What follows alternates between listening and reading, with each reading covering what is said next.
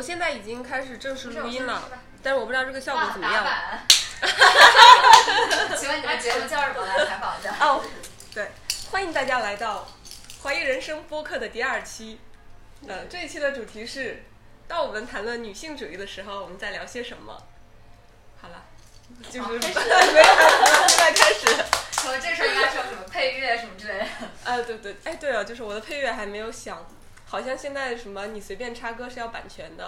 哦，这样。这样打，那就是三十秒之内把那些录音播出来吧。真的？对啊。好，那可以。不用插歌呀，我记得先放一个音乐，然后你就这样录不就行了吗？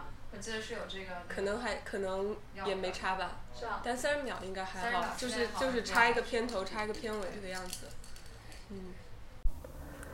大家好，大家刚听到的是几个月前我和一帮朋友在讨论女性主义话题的时候的现场录音，但可惜当天的现场设备出现了一点事故，所以呢，今天大家听到的这期关于女权主义的播客将还会是我的一个单口。这一期的主题是。当我们在讨论女权主义的时候，我们在说些什么？这是一种很奇怪的感觉，因为女权主义是个毁誉交加的词，所以我一边认同它，一边又不敢公开承认自己是个女权主义者。在中国，很多人在聊到女权主义的时候，会换用另外一个词“女性主义”，以尽量减轻这个词包含的攻击意味。其实，“女性主义”这个词是站不住的，“主义”的意思是。代表有完整体系的思想和信念，也可视为实现不同目标的不同方法。所以，单独的讨论女性是没办法成为一种主义的。它背后一定要有一种思想的诉求，以及完整的行动纲领。那么，女性作为不同于男性的一个群体，她们的诉求是什么呢？我觉得是从性别不平等中争取更大的权利。这也是女权主义会招来毁谤的原因。首先呢，我还是要为女权主义的反对者辩护一下，因为一些声称自己是女权主义者的人，确实滥用了女权的概念。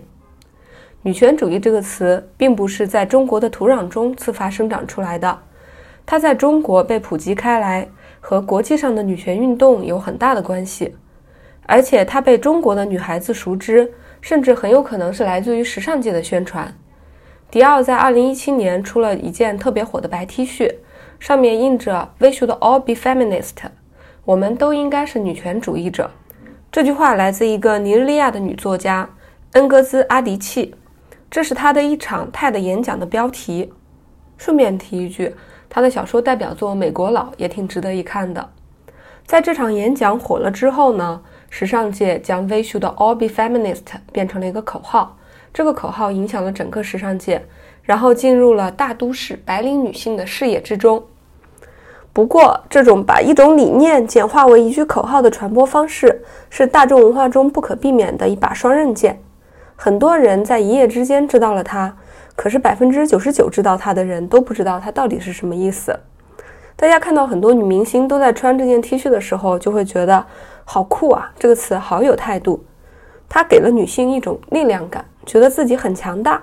可以挑战生活中所有的问题，但是仔细想一想，这种力量感的背后是虚无的，因为你实际并不能从这种口号中得到什么。可是当这个口号成为了一个大众流行符号之后，它就会被无限的客气和滥用。也正是这个原因，女权主义成了一个非常敏感的话题，它被很多人攻击为一些女性借此获取利益的工具。举个例子，Me Too 就在法国遭到了抵制。很多人认为这个运动最后有点矫枉过正，因为很难把握性骚扰和调情的界限到底是什么，所以 Me Too 导致的最后结果就是让人们再也感受不到调情的魅力了。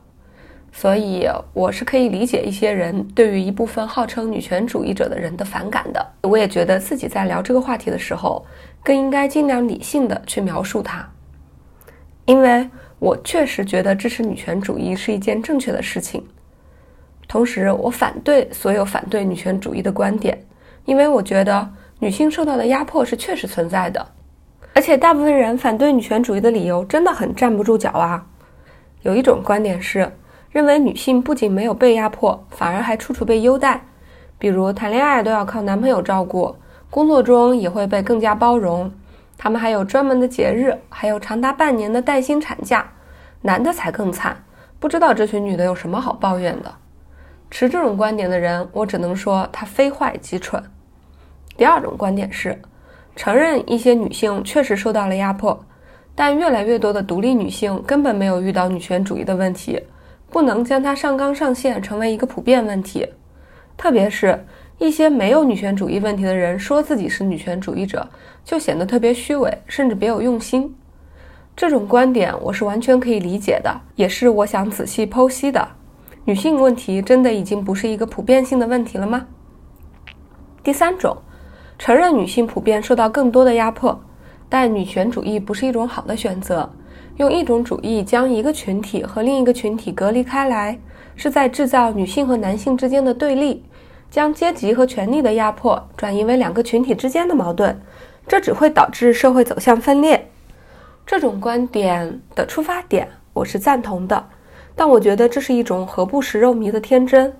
如果一个群体都不能明确自己需要争取的权利，又怎么能指望他们有意愿为广泛的共同体争取共同的权利呢？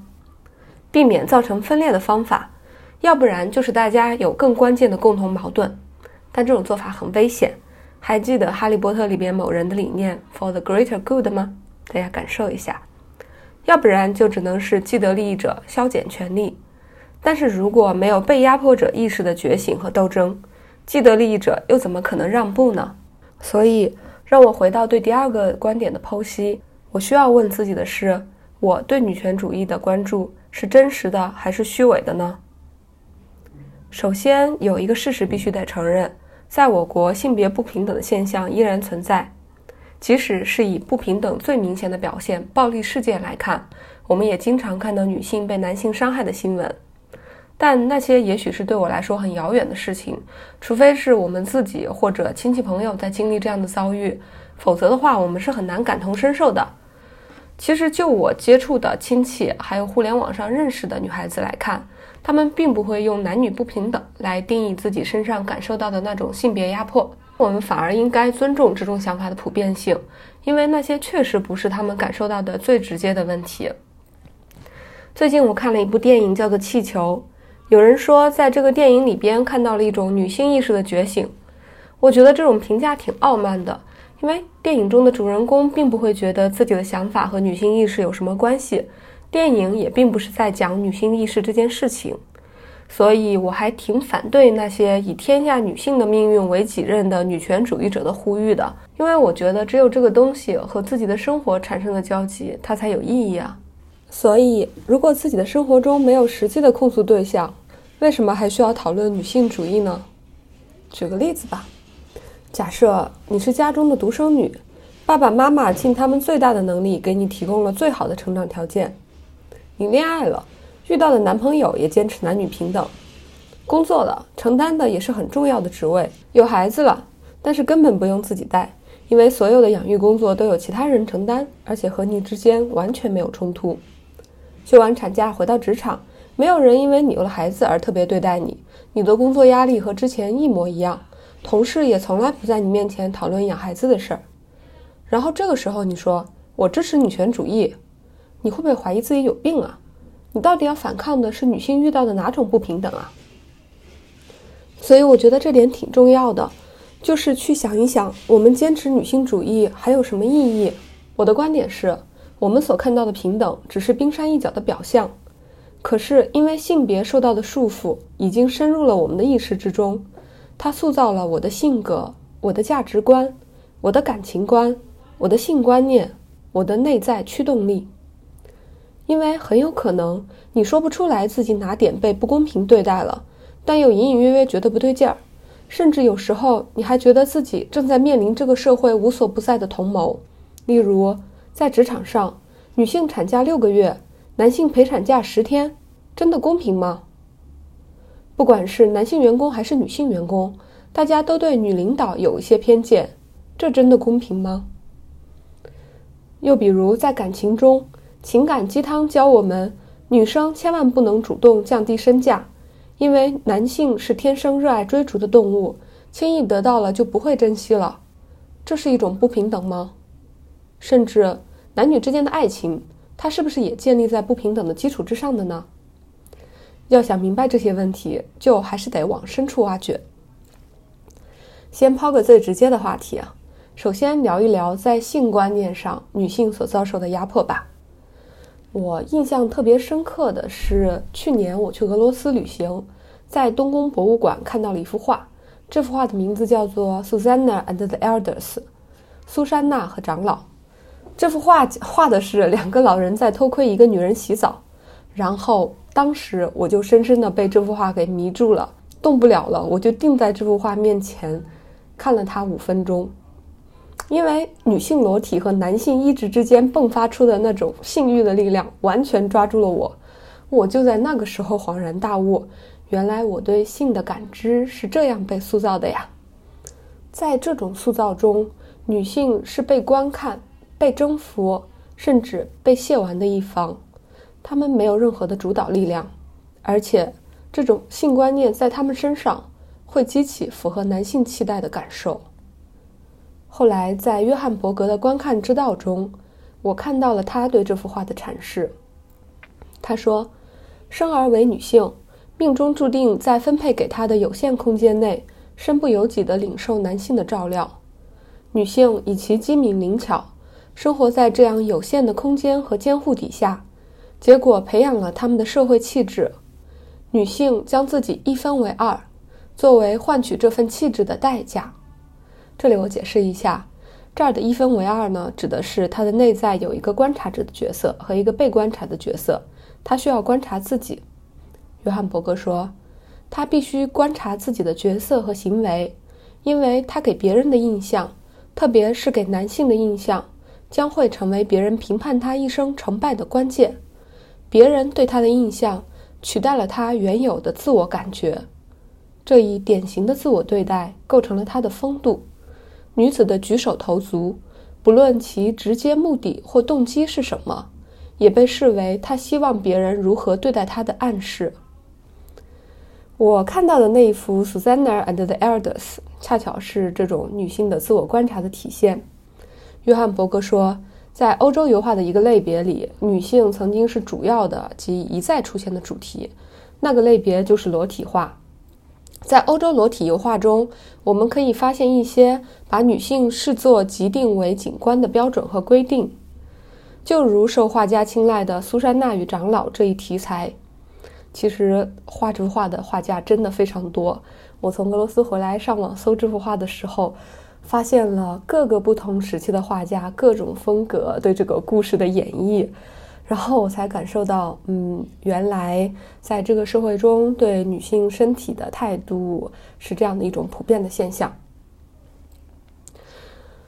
约翰·伯格说：“旁观者眼中的裸像，往往成了作品的实际主题。我们加入长者的行列，一起偷窥苏珊娜沐浴，而他也转而注视着我们这些瞧着他的人。”约翰·伯格的阐述有一个社会文化上的名词，叫做“男性凝视”。怎么来理解男性凝视呢？首先，凝视不是单纯的观看，而是观看主体凭借着一种权力关系施加于被观看者的具体的行为，其中隐含着主体与客体、压制与被压制的关系。其次，男性凝视被自然化了，而且女性也承认了这种观看行为的主导地位。所以，我在看到这幅画的时候，我首先感受到的不是抗拒。而是一种性的吸引力，所以我觉得这其实就是一种底层观念上面的性别权利的不平等。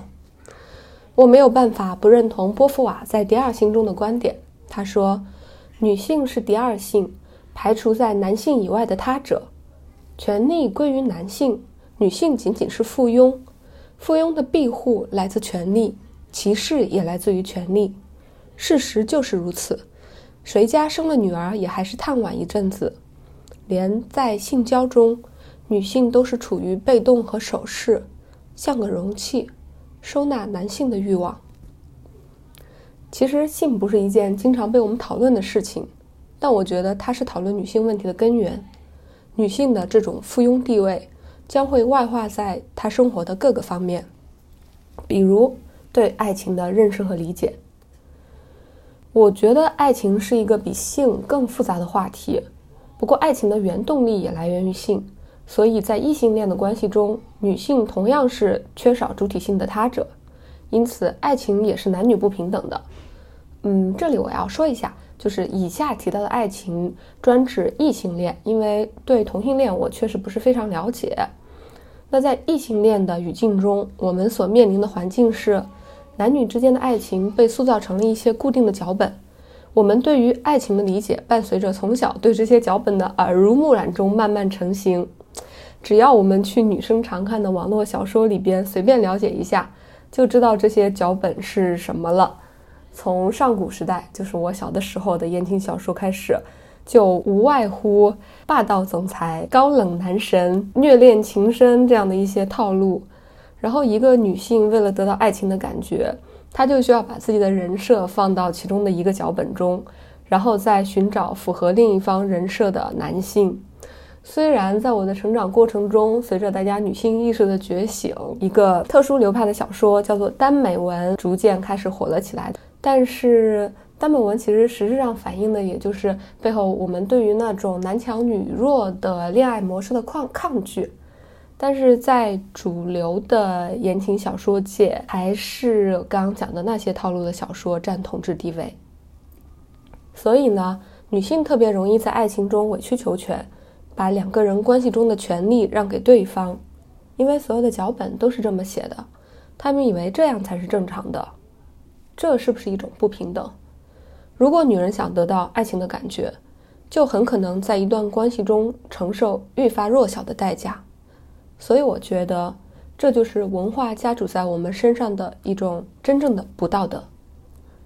要不然，我们仔细想一想，有多少女孩子被男朋友建议过穿衣打扮的风格？你觉得这是一件正常的事情吗？我曾经和当时的男朋友认真讨论过这个问题，他认为你有穿的自由，但我有不喜欢的自由，而且我只是建议，并没有要求，而且你有不听我建议的权利，但我也有不高兴的权利。这个逻辑严丝合缝，毫无破绽，但是它是有问题的，因为讨论所有的事情都不能脱离它的语境。道理是霸权者们建立起来的，所以一个既得利益者跟你讲道理，而且你还不考虑你们之间实际的权利不对等而接受了这个道理，才是最可怕的事情。我所见到的现实就是，一个女孩子一定要迎合男性的审美才能够受到追逐，而女性为了取悦对方。努力让自己接近男性审美。最近看了博主竹子的一个视频，竹子是个非常自然率性的博主，他用一种调侃的态度，分别用美颜相机和普通相机连续拍摄了自己好几天。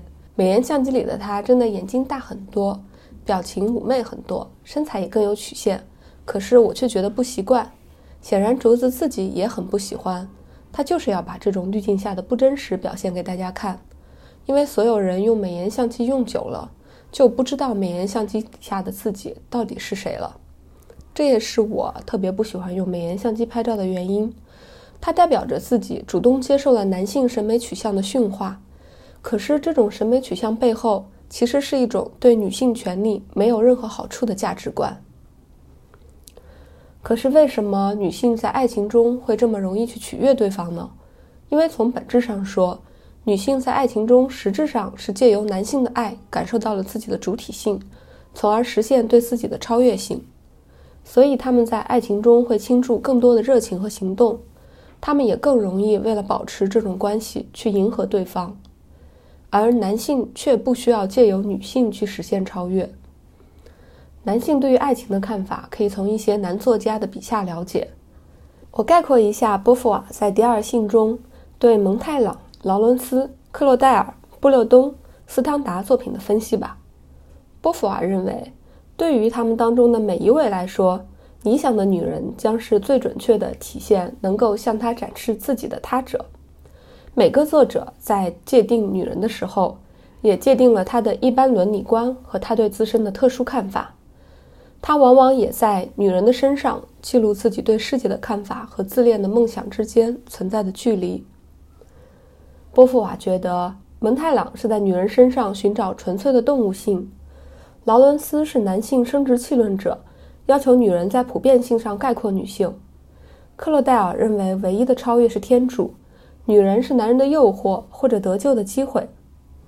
布勒东认为，女人让男人摆脱主观性，带来安宁。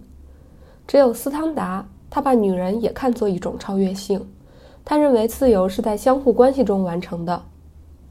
在这些作家中，他认为只有斯汤达是一个女性主义者，因为虽然斯汤达也把女性作为他者，但她不是纯粹的他性，她本身也是主体。也是因为这样，我也非常喜欢《红与黑》这本书，因为我在阅读《红与黑》的时候，我能够感受到斯汤达描述的爱情具有一种十分吸引人的魅力。斯汤达的价值观崇尚自由和真实。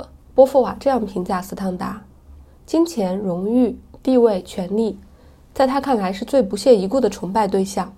绝大多数男人都不惜一切追名逐利，在自己身上压制生命和真实迸发的一切火花。而女性，由于所谓重大的事都超出他们的能力范围，他们不像男人那样冒险，在其中异化。他们有更多的机会保持这种自然状态。这种纯真，这种宽容，那是斯汤达置于其他一切价值之上的。他在他们身上所欣赏的是我们今日称之为本真性的东西，这也是他带着热情创造的所有女人的共同特点。她们都是自由和真实的人。拉回到现实世界，我觉得追求自然和真实仍然是一种宝贵的品质，但是在已经异化的生活环境之中。女人希望借由爱情去感受到自由和真实，去实现自身的超越性，会被证明是一个幻觉，而很多女人在这样的幻觉中消耗了自己。这种对纯粹性的追求的极致范本就是《安娜·卡列尼娜》，一个悲剧。当然，我觉得爱情是个特别珍贵美好的东西，但是懂得享受它，唯一的路径就是做到像波伏娃说的那样，有一天。女人或许可以用她的强去爱，而不是用她的弱去爱；不是逃避自我，而是找到自我；不是自我舍弃，而是自我肯定。那时，爱情对她和对他将一样。这里的“她”一个是女字旁的“她”，一个是男字旁的“他”，将变成生活的源泉，而不是致命的危险。最后，我还想说一下职场上被剥夺的机会。有一个挺出名的泰的演讲，叫做“女孩要勇敢”。而不必完美。演讲人是一个女人，她在美国政界工作。二零一二年的时候，她竞选了自己选区的国会议员，最后失败了，也得到了无情的嘲笑。但她却觉得这很重要，因为这是她人生中第一次做了真正勇敢的事情。她说：“大部分女孩子从小受到的教育就是避免失败和风险，而男孩子则在成长过程中习惯了一再承担风险，他们也因此得到了回报。”我相信所有人都听过这种话。女孩子嘛，文文静静的多好呀！一个稍微调皮一点的女孩子就会被长辈训斥，没点女孩子的样子。但是大家又会对男孩子说，男孩子还是皮一点好，男孩子太乖了，以后没有出息。我也相信大部分小朋友的玩具都表现出了明显的性别特征。小女孩的玩具就是各种娃娃，他们在很小的时候就开始学会扮演照顾宝宝的角色，而小男孩的玩具都是汽车、卡车、挖掘机。他们在很小的时候就已经开始去学习如何控制这个世界了。所以，这个泰德演讲里说：“We are raising our girls to be perfect, and we are raising our boys to be brave。”我们把女孩子培养成完美的人，却把男孩子培养成勇敢的人。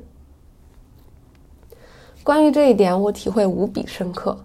我就是一个上学时候努力考高分，工作时候认真努力，希望让领导满意的人。然而我也没有得到升迁，原因我也不知道，因为我既没有表达过自己想升迁的想法，也没有问过领导为什么没有主动提拔我。我觉得领导提拔别人就是一种认为我不行的暗示，而且我也必须承认，在我的工作中我确实没有做到无懈可击，不够无懈可击就缺少了一些理直气壮。我想我也没有拿到可以去质疑领导的资格。然后我就默默咽下了内心的委屈和愤怒，接受了自己不够优秀的想法。这种痛苦对一个人的摧毁力有多强，我相信经历过职场不顺的人都有体会。但是，把工作做到无懈可击，能让我得到什么呢？最多就是一个权威的认同而已。把不失败设定为做事的标准，就是主动把自己放在了被审视的地位。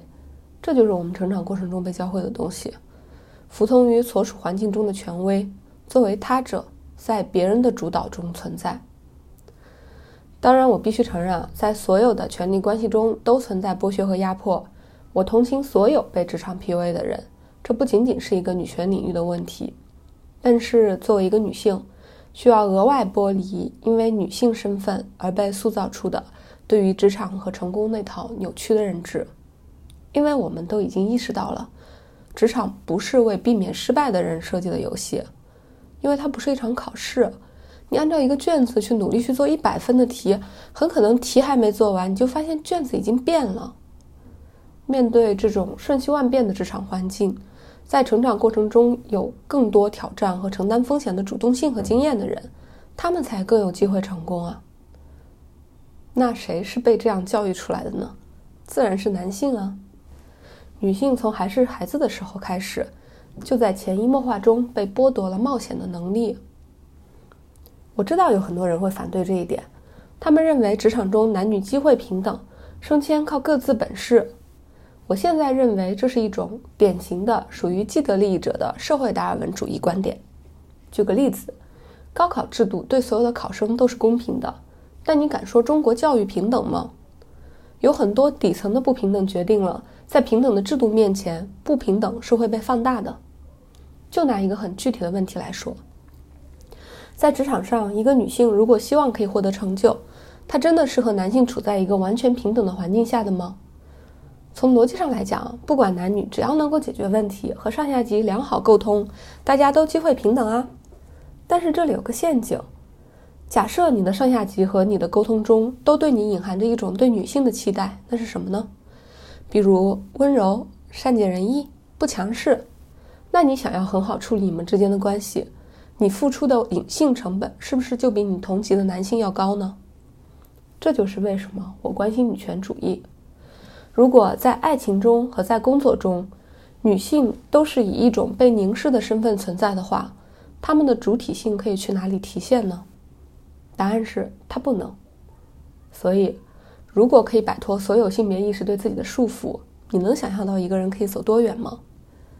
例如，我直到现在还经常会不自觉的自我审视：，诶，我刚做的那个事情是不是有问题？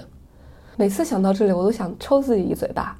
如果我不再有这样的自我审视，我相信自己一定可以有更大的主动性。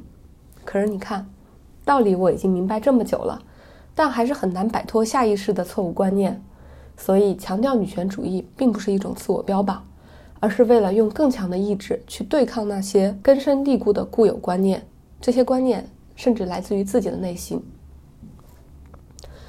我知道女权主义一定不会受一部分人的欢迎。之前听过一个播客中调侃，在中国，女权出柜比同性恋出柜还难。当然了，因为他所主张的是一种权利，争夺权利本身就不是一件大家都开心愉快的事情。但是我想说的是，它本质上是平权主义。我们所要求的是一种普遍性的平等观念。因为男性也在受男权主义的压迫，比如社会对于女性的事业成就是没有期待的，但如果一个男性事业无成，就会容易受到别人的轻视。所以我希望所有人都可以不被父权和男权的社会规则所绑架，知道自己还可以有别的选择。因为虽然我们的社会现实是一个男权社会，但这并不代表着它是合理的，也并不代表着我们要接受它。男性作为社会的主导者。女性作为依附者而存在的文化，只是一个既成事实，并不代表不能被改变。我认为女权主义本质上是一种反对强权意志的自由主义。至少我们要意识到，就算无法从实际行动上反抗自己被安排的角色，也可以从内心里明白这不是自己的错。不够漂亮不是一种错误，不够温柔不是一种错误。不够努力不是一种错误，不够聪明也不是一种错误。你对他人的付出并不是建立在合理性的基础上，只会建立在你愿意的基础上。只有这样，你才更有机会做自己想做的事。就算你失败了，也不会既承担失败的后果，也承担自己本来不应该承受的道德或者价值上的谴责。最后，我想说一下这一期的主题和这个播客之间的关系。我在播第一期的时候就说过，这是一个探索真实自我的播客，所以，最终我想追求的都还是一种超越性的自由。还是引用波伏娃的话来说，一切主体都是通过计划作为超越性具体的确立自己的。它只有通过不断的超越，朝向其他自由，才能实现自由。除了向无限开放的未来扩张，没有其他为当下存在辩解的方法。所以，意识到当下环境对自己的束缚，并且超越它，是一个人获得真实自由的必经之路。如果你知道自己可以不再是一个讨人喜欢的女性，一个让上级满意的下属，你才有了亲手重建自己的可能。而这一点，可能男性们早就知道啦。希望有一天。所有的女性也可以拥有所有男性们的迷之自信，而且还会更多。到那个时候，我一定会变成一个坚定的男权主义者。谢谢大家，我们下期再见。